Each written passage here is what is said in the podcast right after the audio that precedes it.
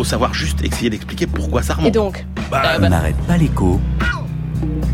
Le débat. C'est la France, voilà c'est fait. La France organisera l'Euro 2016. Nous, nous pensons, en France, que le sport, c'est une réponse à la crise. Ça crée un problème économique, la malédiction de celui qui gagne une enchère, car en effet, les villes ou les pays proposent chacun le projet le plus beau possible, qui finit par être le projet le plus coûteux, mais ils vont masquer en partie les coûts en question. Ils sont en général et en moyenne deux fois plus élevés que ce qui a été annoncé. Le surcoût euh, en termes de sécurité euh, porte sur les fan zones. Sur les fan zones, c'est vrai que nous avons été amenés euh, quasiment à doubler le budget. Nous sommes aujourd'hui à 24 millions d'euros. Donc oui, ça, ça a un coût. Ça a un coût, mais il faut le ramener aussi à ce que ça rapporte au pays. Selon les échos, les organisateurs de l'Euro 2016 qui se jouera en France seront exonérés de tout impôt hors TVA. Ce n'est pas un service public totalement indispensable à tous les Français. Et à ce titre, il n'y a pas de raison de exonérer d'une dépense qui sera un impôt un organisme par ailleurs assez riche qui est l'UFA. Ce n'est pas parce qu'il y a l'organisation euh, de l'euro qu'on doit arrêter toute revendication. Remettre en cause plus de deux mois de manifestations, de grève, etc. pour une question de manifestation sportive, non. Ne me prends pas la tête quand je serai devant les bleus. Regarde sur internet les règles du hors-jeu. Pour pas que je soupire, pour pas que je soupire, je préfère te prévenir. Je fais me nourrir à la bière dès midi aux chips aussi. Oui, la parodie de Cabrel, ça n'est pas la dernière fois que vous l'entendez. Et en même temps, les fabricants de bière et de chips sont aussi un enjeu commercial avec l'euro. Dans ce zapping sonore, il y avait donc Nicolas Sarkozy le jour du tirage au sort. C'était en 2010. Le professeur d'économie Vladimir Andreev.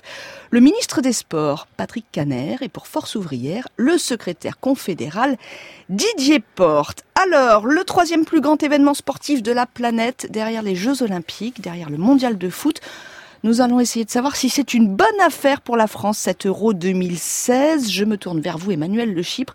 Première question, est-ce que d'abord on peut attendre de cette compétition sportive un impact sur la conjoncture économique? Alors, il est souvent fantasmé et il est beaucoup plus faible que ce qu'on peut euh, souvent euh, entendre. Alors, il y a d'abord eu un effet qui a été l'effet de construction ou de rénovation des 12 stades qui ont accueilli la compétition. Ça, ça a été une enveloppe d'à peu près 2 euh, milliards d'euros ça a créé quelques emplois, mais ça n'a pas fait plus aller sur euh, euh, plusieurs années d'un dixième de point de, euh, de croissance. Alors après, au moment de la compétition, il y a les effets positifs évidemment qui sont liés par exemple à l'effet supporter. On attend 2,5 millions de personnes dans les stades, donc 40% d'étrangers. L'OCDE nous dit ça fera un peu plus de 1 milliard de valeur ajoutée, presque 20 000 emplois, dont à peu près 100 000 en plus insertions favorisées. Mais là encore, on n'est même pas dans l'ordre du dixième de points de croissance supplémentaire.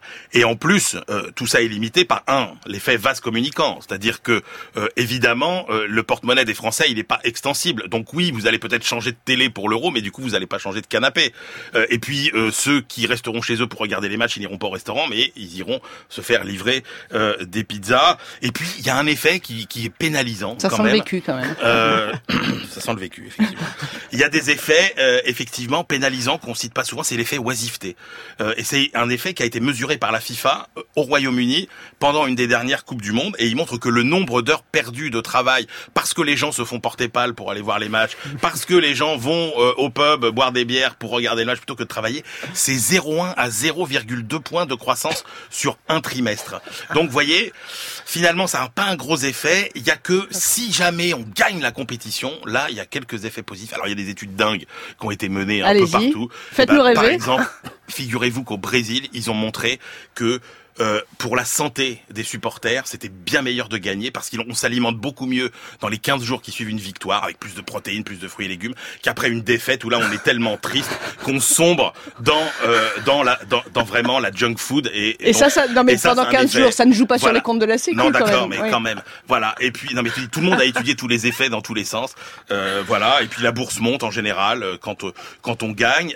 Par contre François Hollande n'a rien à espérer je vous le dis parce que politiquement, les études qui ont été faites par Electionscope montrent que l'euro n'a aucun effet sur la cote de popularité des politiques. Ça avait eu Bon, ça, c'est l'élément du Monde, politique de, Jacques Chirac. de votre Mais là, même si on gagne, François Hollande n'a rien à espérer sur sa cote de popularité. C'est intéressant votre effet oisiveté. Hein, pour, euh, en Mais 98, moi j'étais jeune reporter. Je peux vous dire que j'en ai fait des reportages dans les entreprises et les gens mettaient la télé, ça bossait plus du tout. En effet. Christian Chavagneux, avec Nous, votre... Alter on va bosser. Je peux vous dire qu'à part un ou deux, euh, c'est pas très foot, hein, Alter. Mais en fait, on regarde ça quand Oui. même parce que Manuel, il nous dit, euh, voilà, ce que euh, le coût pour les, les recettes éventuelles pour la France. En fait, l'UEFA.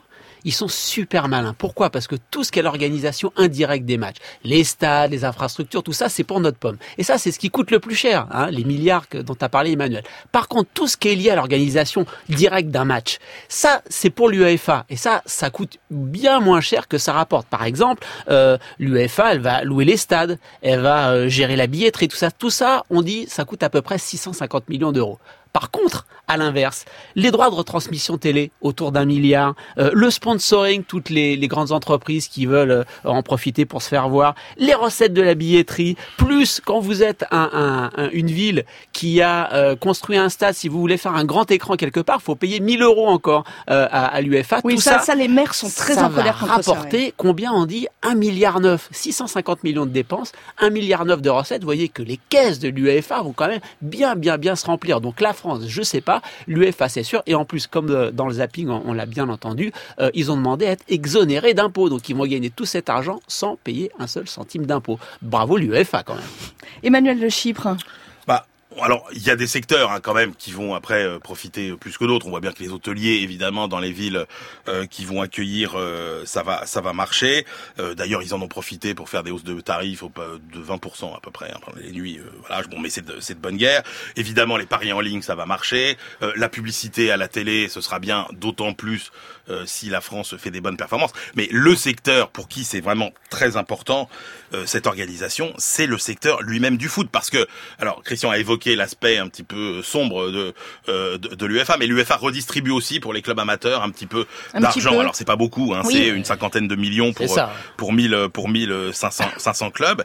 Mais ça peut aussi être un coup de fouet vraiment important à la compétitivité de nos clubs en Europe. Et il faut regarder l'exemple allemand avant la Coupe du Monde de 2006 et après la Coupe du Monde de 2006. hein. Les clubs français, on sait qu'ils sont trop dépendants euh, vis-à-vis des droits télé, qu'ils n'ont pas assez de recettes provenant du sponsoring, de la billetterie, des produits dérivés. C'était la même chose en Allemagne avant 2006. En Allemagne, vous aviez à peu près 20 000 spectateurs par match de championnat euh, avant la Coupe du Monde. Il y en a plus de 40 000 aujourd'hui parce qu'il y a eu cette rénovation des stades. Ah, on va Euh, en parler de cette ah bah rénovation ouais, des stades. c'est- oui. C'est quand même un truc euh, très très important. hein. Aujourd'hui, euh, en France, l'âge moyen d'un stade c'est 55 ans euh, environ, et les spectateurs ne dépensent rien. Euh, un euro seulement en plus du prix du billet, alors que au Royaume-Uni vous êtes à 15 euros. Mais parce qu'il n'y a rien à acheter dans un stade français euh, aujourd'hui. Vous avez 30 à 50 points de vente dans un stade allemand ou un stade anglais. Vous en avez euh, une dizaine dans un stade français. Donc là, on peut espérer qu'avec la modernisation de nos stades, on va rentrer dans une nouvelle ère, euh, une nouvelle économie pour les grands clubs français. Et ça, ça peut nous aider à aller euh, enfin un peu plus loin euh, dans la fameuse Ligue des Ah Champions. mais ça Emmanuel, c'est le grand débat, le débat sur le modèle allemand des stades français et vraiment on n'est pas sûr de pas avoir créé plus de places vides avec ces grands stades qu'autre chose quoi. Est-ce que le stade fait, au- fait fait venir les gens Ah bah, en au Allemagne, c'est clair. Il y a deux fois En plus Allemagne de oui, mais Ouais, en France jusqu'à présent mais- ça n'est pas prouvé. Mais en France, Christian non, on a peut-être, euh, comme l'a dit Emmanuel, ou comme venait de le dire Alexandra, on a peut-être plutôt créé euh, des stades très chers et surdimensionnés. On a créé des places vides. Pourquoi? Je prends un ou deux exemples. Bordeaux, par exemple, le stade, il coûte 197 millions. Euh, Là-dessus, il y a 17 millions qui a été payés par la ville. Vous prenez toutes les collectivités locales, ça fait 75 millions. Et vous savez, ces stades, ils sont construits, sont construits selon le partenariat public-privé. Ça veut dire quoi? Ça veut dire que vous avez une grande entreprise privée qui construit le stade, et puis euh, la ville va le louer pendant des années, des années, 30 à 35 ans, et au bout des 30-35 ans, le stade appartiendra à la ville. Ça, c'est le partenariat entre le privé et le public. Et, euh, et là, avec euh, vous avez Bordeaux qui va payer 3,9 millions d'euros de loyer pour créer euh, un stade qui n'a pas la, la capacité, enfin si, qui a une capacité d'accueil énorme et qui va pas attirer autant de monde que les stades allemands. Le dernier exemple, Marseille, 268 millions quand même. Vous vous rendez compte, c'est quand même pas mal. Magnifique, cependant. bah, ça, Mhm. magnifique stade. On voit que la Marseillaise est pas loin. Il y a 43 millions qui ont été donnés par la ville, 133 millions par l'ensemble des collectivités. Il va falloir payer sur 35 ans 14,6 millions de loyers Vous vous rendez compte les dépenses pour la ville Vous avez la ville du Mans qui a construit un grand stade, ils sont passés en D2, du coup ils ont plus de public, par contre ils vont payer des millions et des millions chaque année. Donc vraiment l'économie des stades, pas terrible. Et puis alors juste un, petit complément pour euh, pour dire euh, pour rebondir sur ce qu'a dit, quels sont les secteurs en fait qui vont en profiter? Il y a trois économistes, euh, trois spécialistes de placement financier de la Société Générale qui ont regardé un peu quelles sont les entreprises qui pourraient en profiter. Ils ont fait leur leur équipe de foot et donc à l'avance ceux qui vont le plus profiter c'est Accor pour les hôtels et Adidas parce que évidemment on achète des maillots, on achète des shorts, on achète des chaussures. C'est le ballon, c'est le ballon non Et puis on, on prend le, ballon. Alors au milieu de terrain, ceux qui sont un peu derrière, c'est EasyJet, Ryanair et Air France parce qu'évidemment euh, Emmanuel l'a dit sur les 2,5 millions de personnes qu'on attend, il y a 1,5 million d'étrangers donc ça va quand même euh, pas mal bouger. Et puis à l'arrière, vous avez Vinci parce qu'ils ont quand même aussi construit les stades Eiffage et puis vous avez Paddy Power Betfair qui en fait, je sais pas du tout ce que c'était et en fait, j'ai découvert que c'était le la plus grosse entreprise de Paris en fait euh, au Royaume-Uni et que ça ça va super bien marcher. Et puis vous avez Carlsberg et Heineken qui vont aussi pas mal en profiter. Donc voilà les, le, top 11 de tous ceux qui vont en profiter, plus que Coca-Cola et tout ça et de, que, les sponsors en fait. Emmanuel Le Chypre, un petit mot et puis nous avons notre, notre expert en ligne. Non mais l'erreur qui a été commise souvent par les, par les clubs avec la construction des stades, c'était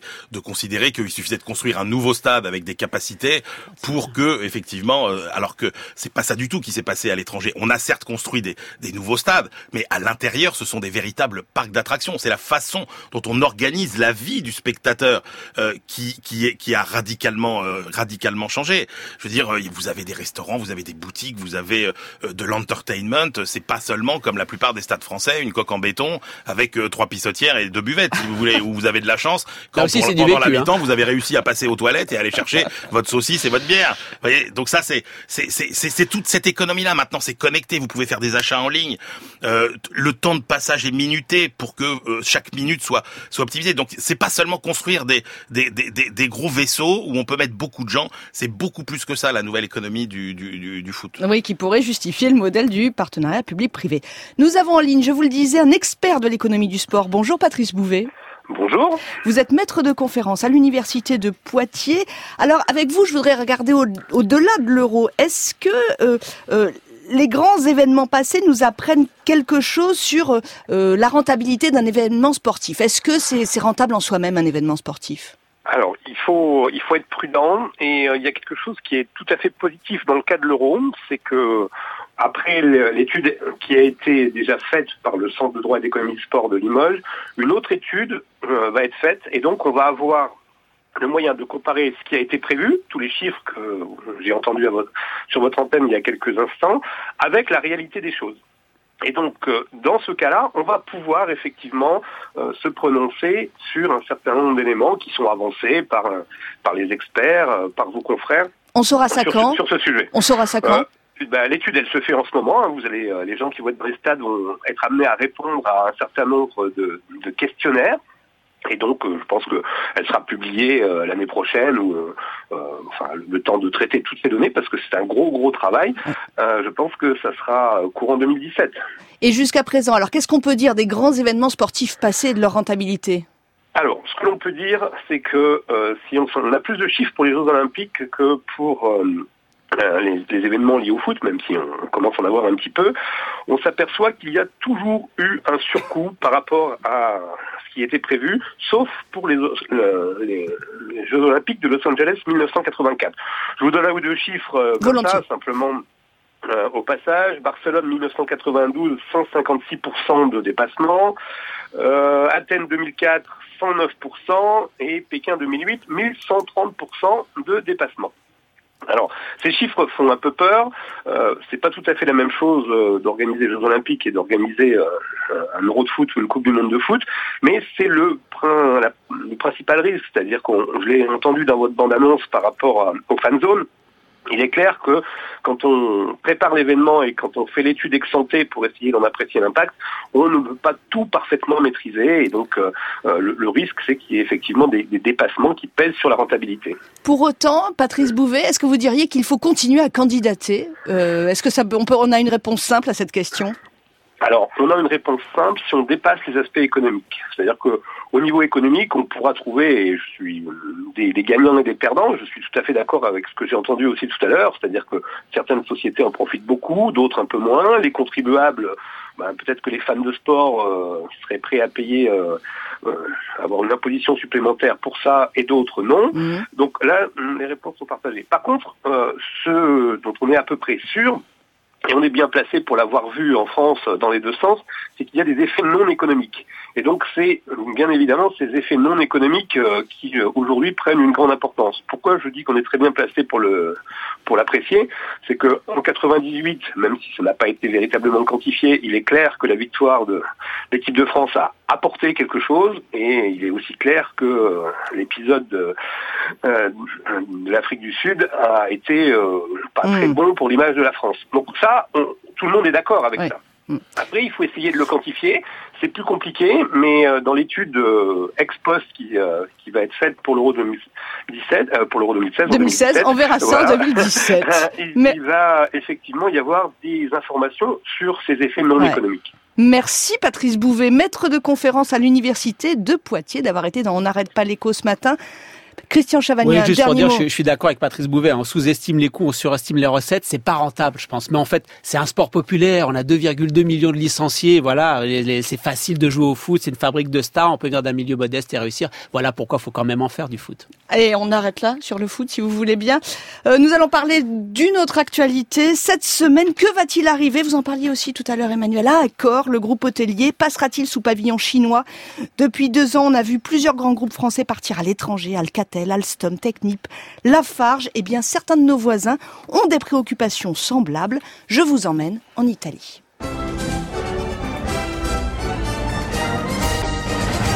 11.30. Bonjour Mathilde Aberti. Bonjour à tous. Mathilde, vous êtes la correspondante de France Inter de l'autre côté des Alpes où le patronat s'inquiète régulièrement de voir des capitaux étrangers acheter les entreprises italiennes. Oui, la nouveauté, c'est que pour la première fois, l'investissement étranger euh, dépasse la barre des 50% dans les entreprises cotées à Milan. Le capital détenu par des groupes étrangers en un an a bondi de plus de 26% ici en Italie. C'est une étude de l'Union des entreprises italiennes qui tire la sonnette d'alarme. Alors citons quelques cas retentissants sur la seule année 2015. Le fabricant de pneumatiques Pirelli qui est passé sous contrôle chinois. Euh, L'icône du design automobile, j'ai nommé Pininfarina, très connu ici, euh, passé sous contrôle d'un Indien. Euh, bref, les familles italiennes qui dominaient jusqu'ici le paysage entrepreneurial se font distancer. Euh, C'est vrai pour les entreprises cotées, ça l'est aussi pour les sociétés anonymes en dehors du marché boursier. Euh, les avoirs des familles italiennes ne cessent de diminuer. Mathilde, comment est-ce que les Italiens perçoivent cette évolution? Eh bien, il y a deux manières hein, de percevoir cette évolution. Si des étrangers investissent, c'est que la troisième économie de la zone euro est attractive, c'est positif.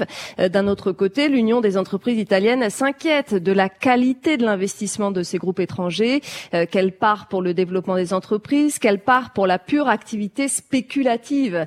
Matteo Renzi, lui, le président du Conseil italien, se place résolument du côté des plus optimistes, vantant le savoir-faire et la qualité italienne, invitant ouvertement les investisseurs à vivre l'aventure italienne. Il s'est engagé d'ailleurs à faire sauter les barrières administratives.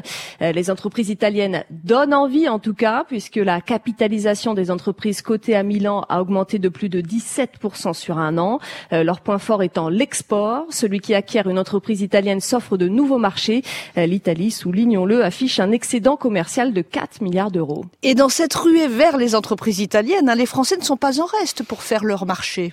Oui, les investissements euh, français ont quadruplé en 4 ans et sur 10 ans, 156 précisément entreprises italiennes ont été acquises par des Français dans le domaine agroalimentaire par Malat qui est racheté par Lactalis, LVMH qui acquiert la marque de luxe Bulgari, Vivendi qui s'offre un quart de Telecom Italia ou encore dans les transports, la RATP est le premier groupe de transport urbain étranger à mettre le pied dans la botte italienne. Mathilde Imberti depuis Rome, merci à vous, merci aux débatteurs Christian Chavagneux, Emmanuel Le Chypre. Vous pouvez enlever les crampons jusqu'à samedi prochain.